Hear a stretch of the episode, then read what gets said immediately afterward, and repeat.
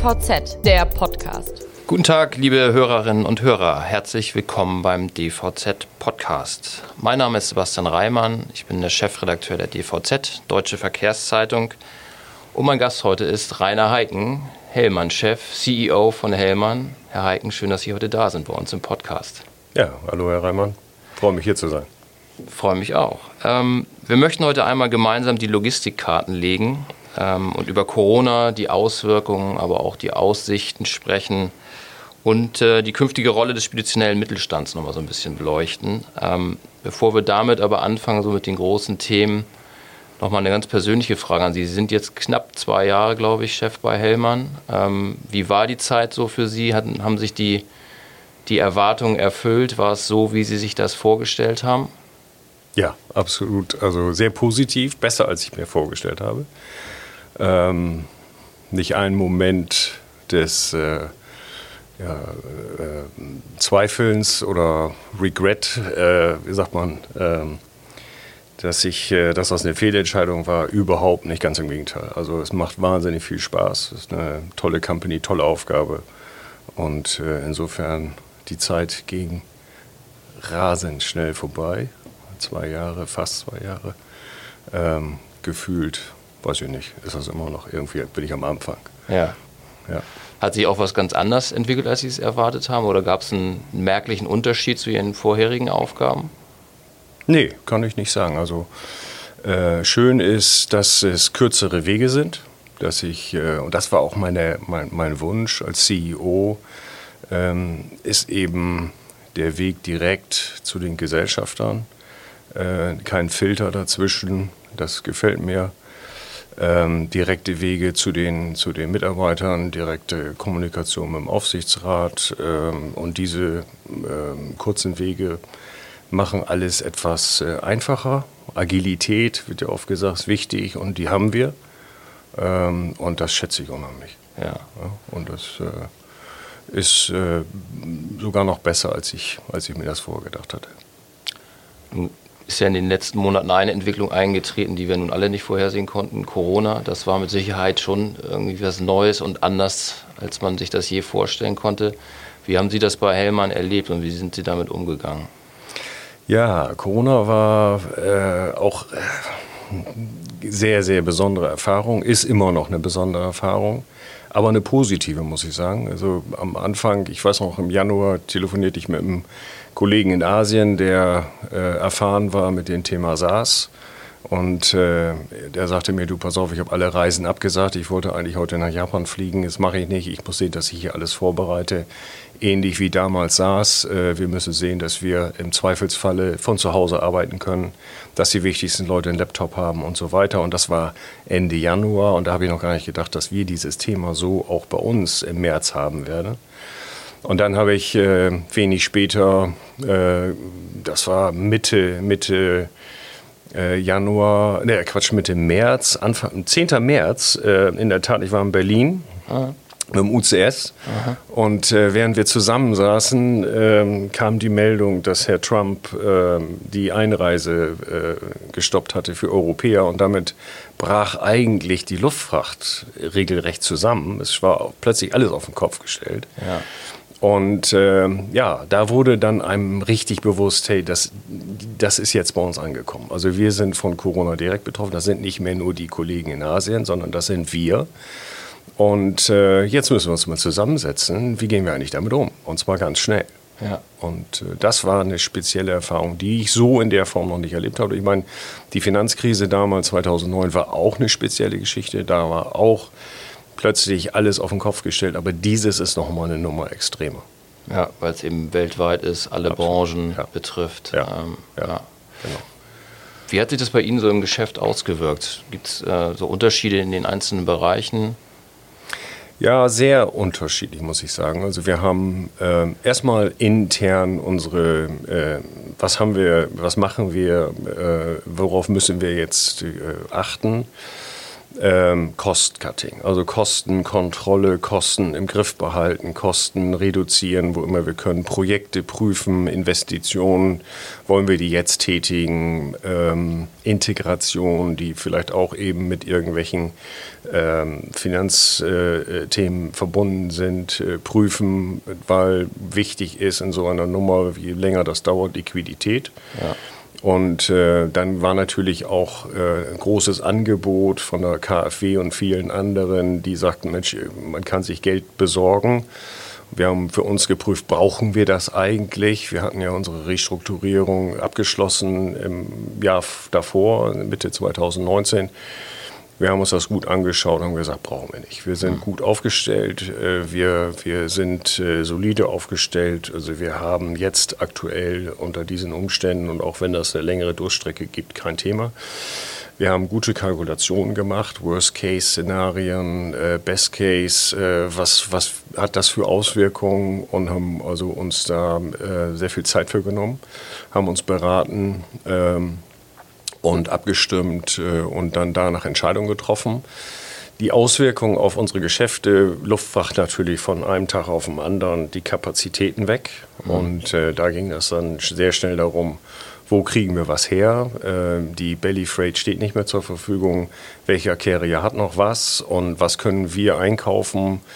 Äh, wie weit wollen wir uns committen, wie, viel, wie weit können wir uns aus dem Fenster legen, wollen wir mit anderen Spediteuren kooperieren, äh, wollen wir gemeinsam irgendwelche Volumen uns sichern, weil wir natürlich auch nicht in der Lage sind, auf den wichtigsten Strecken überall groß äh, in die Vorlage zu gehen. Dazu kam, dass man nicht wusste, wie sich das Geschäft entwickelt. Das war ja auch ein Blick in die Glaskugel.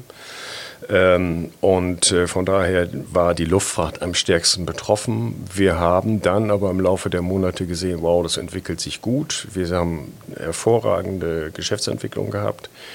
Ähm, jetzt nicht, dass das Volumen irgendwie äh, so blieb wie vorher. Volumen ist stark eingebrochen, aber es kam eben die Möglichkeit, äh, ja, andere Margen zu erzielen, wenn man ins Risiko geht. Mhm. Ja, und äh, das ist natürlich damit verbunden. Das Risiko musst du eingehen, musst du bereit sein und wir hatten kalkulierbare Risiken. Ist gut gelaufen. Seefracht äh, zeitverzögert eine ganze Weile, hat in der Seefracht, sag ich mal, keine starke Auswirkung. Es waren natürlich Auswirkungen äh, schon in, in Asien, in China, an den Terminals seit Januar, das war bekannt, aber die Kapazitätsengpässe dadurch, dass die Carrier Loops rausgenommen haben, die kamen also zeitverzögert und äh, somit hatten wir also, ich sag mal, in der Seefracht eher im Sommer die Herausforderungen, nicht im Frühjahr. Mhm. Ähm, unsere Kunden so zu bedienen, wie eigentlich äh, äh versprochen, äh, wie geplant, äh, weil die Reedereien einfach äh, nicht performt haben äh, nicht performen konnten und äh, teilweise das Equipment auch nicht vorhanden war. Also da hatten wir Engpässe. Das hat sich ausgewirkt. Landverkehr ähm, haben wir äh, sehr viel profitiert vom, vom Konsum durch Corona. Wir haben immer schon traditionsgemäß ein starkes Frühjahrsgeschäft. Äh, durch den Lockdown haben sich äh, viele Leute zu Hause eingerichtet und das bedeutete dann auch äh, vielleicht neue Terrassemöbel oder jetzt bauen wir mal um und was da alles war und das, das haben wir extrem gemerkt. Das heißt also Branchen äh, abhängig, äh, Seefracht, Luftfracht, Landverkehr, äh, eben auch unterschiedliche Ausschläge. Äh, bei uns aber traditionsgemäß im Landverkehr, wir haben wenig Automotive-Geschäft, also wenig äh, Einfluss, negativen Einfluss gehabt. Äh, haben wir auch gehabt, aber wie gesagt, in der, in der, in der Mehrheit nicht. Und äh, Seefracht, äh, wie gesagt, zeitverzögert.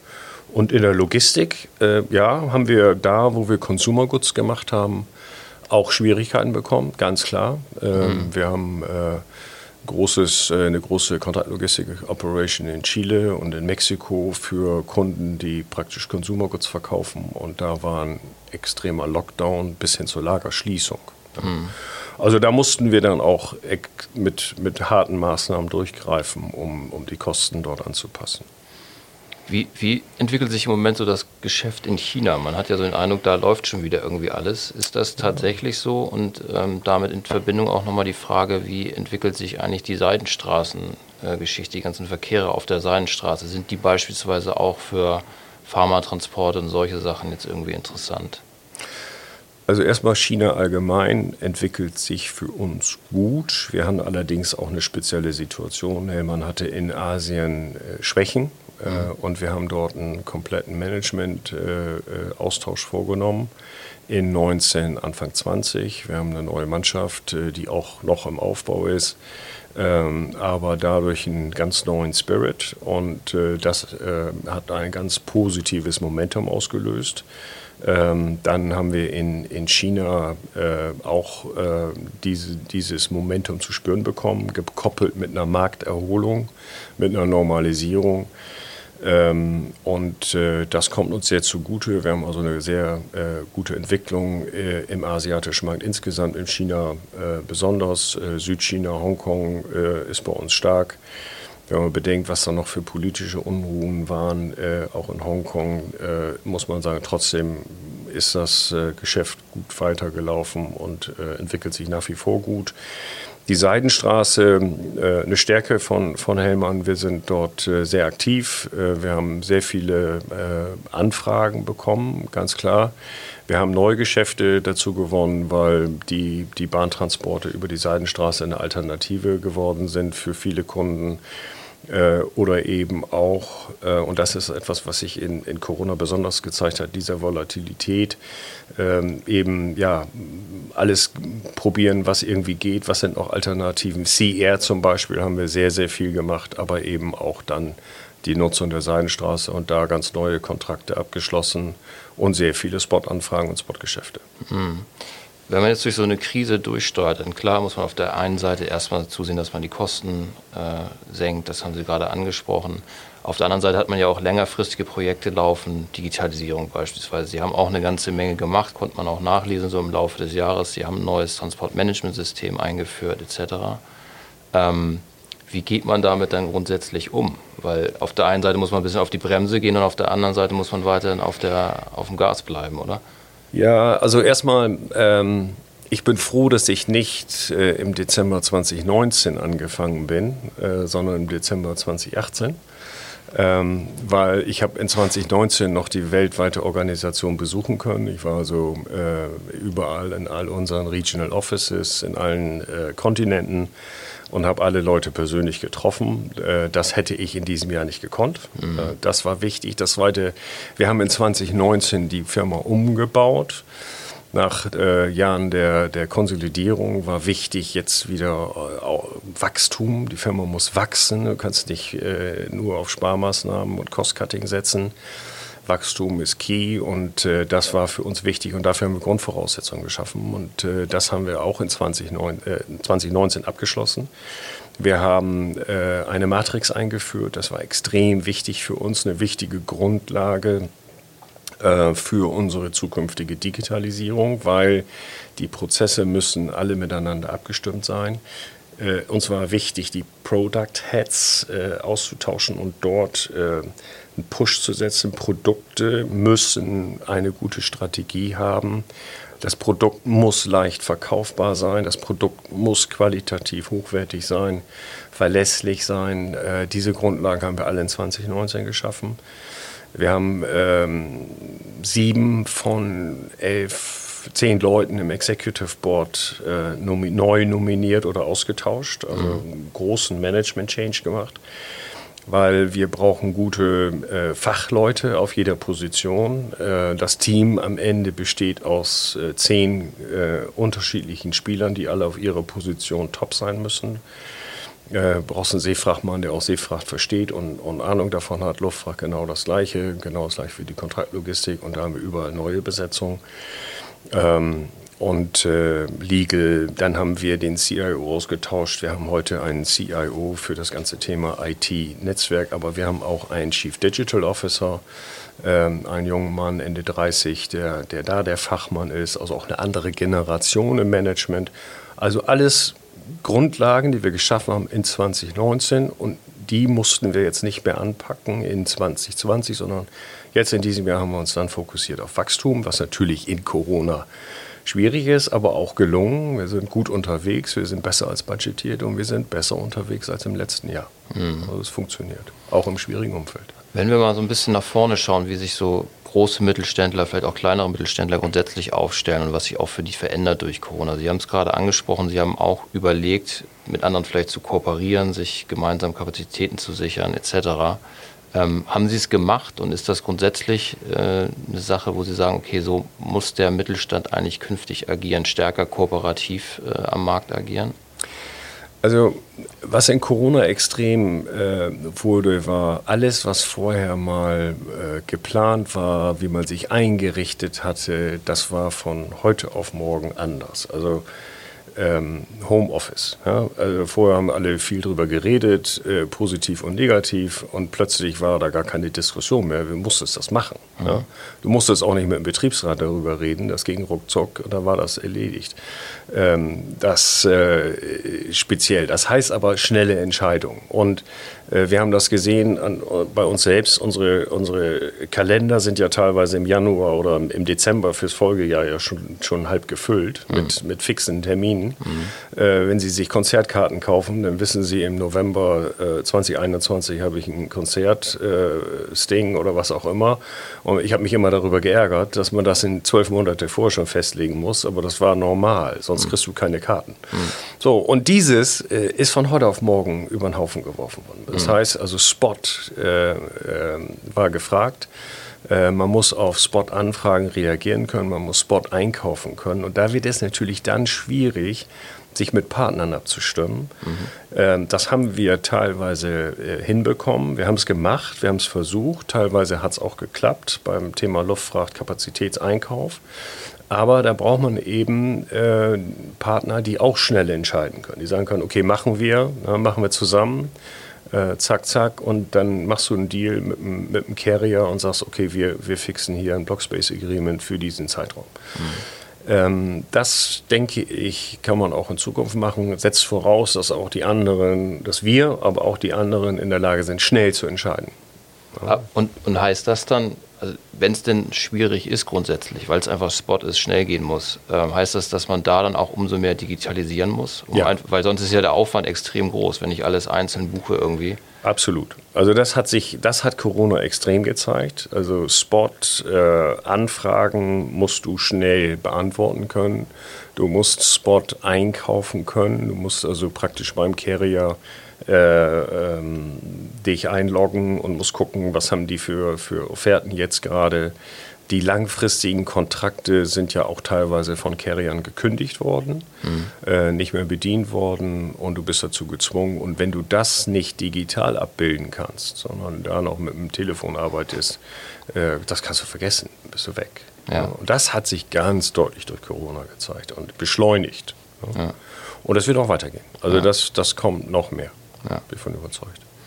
Wie schätzen Sie so die, die Wachstumsaussichten für die einzelnen Bereiche der Logistik? Seefracht, Luftfracht, Landverkehr, Kontraktlogistik jetzt nach Corona ein? Ähm, es gab, glaube ich, gerade eine Studie, dass wir klar dieses Jahr einen deutlichen Einbruch haben, ich glaube zwei, ja, zweistellig im, im CR-Bereich. Ähm, und auch die Aussichten sind natürlich jetzt erstmal nicht mehr so rosig, wie sie vielleicht äh, vor acht, neun Monaten noch waren. Aber so grundsätzlich, wie sind so die Wachstumsaussichten weiterhin für die Spedition? Naja, wir sind ja alle so ein bisschen äh, gesurft auf der Globalisierungswelle und eigentlich konnte man das gar nicht vermeiden zu wachsen mit dem Wachstum, was da in den äh, letzten 20 Jahren stattgefunden hat. Äh, das ist vorbei, also das ist kein Selbstgänger mehr. Aber äh, unser Logistikmarkt ist ja extrem fragmentiert. Das heißt also, es gibt wenige, die große Marktanteile haben. Hm.